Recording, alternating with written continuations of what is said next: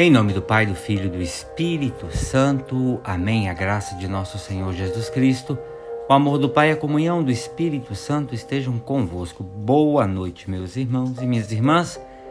Quero rezar com vocês nessa noite o Evangelho de São Mateus, capítulo 24, dos versículos 42 a 51. Jesus disse aos seus discípulos: Ficai atentos, porque não sabeis em que dia virá o Senhor.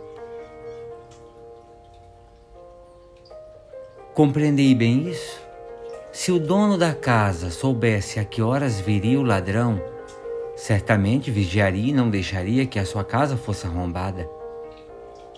Por isso também vós ficai preparados, porque na hora em que menos pensais o Filho do Homem virá. Qual é o empregado fiel e prudente que o Senhor colocou como responsável pelos demais empregados para lhes dar alimento na hora certa? Feliz o empregado cujo o Senhor o encontrar agindo assim quando voltar.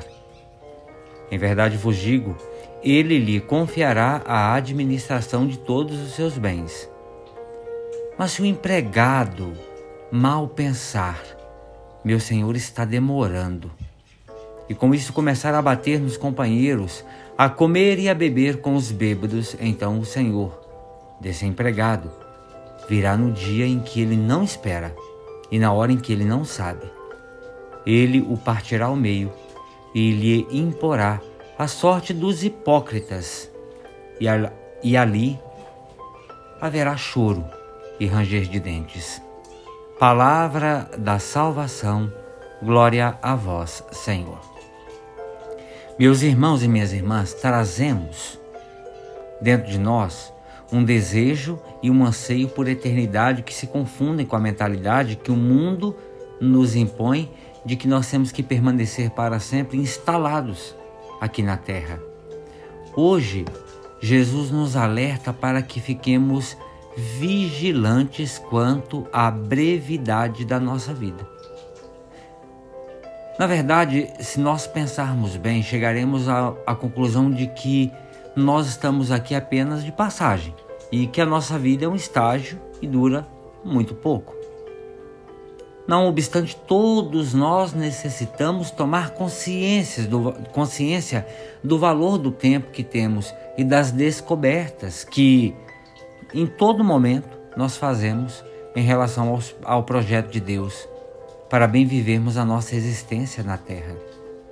Por isso, em todos os dias precisamos pensar, medir e contar os nossos atos, as nossas intenções e pedir ao Senhor as graças necessárias para que sejamos encontrados no nosso posto quando o Senhor voltar na nossa vida deve ser um eterno caminhar em busca de uma terra prometida por Deus.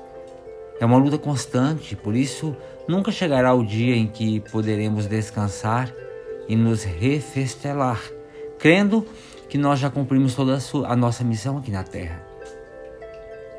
A cada dia o Senhor nos mostra algo novo para ser vivenciado e também nos renova a fim de que possamos assumir a obra que ele nos designou.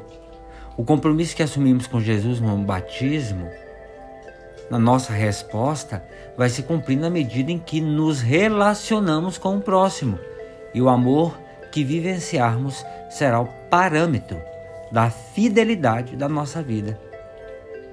Por isso, também, fiquemos preparados, porque é esta a mensagem que o Senhor tem para nós. Ave Maria, cheia de graça, o Senhor é convosco. Bendita sois vós entre as mulheres, e bendito é o fruto de vosso ventre, Jesus. Santa Maria, Mãe de Deus, rogai por nós, pecadores, agora e na hora de nossa morte. Amém.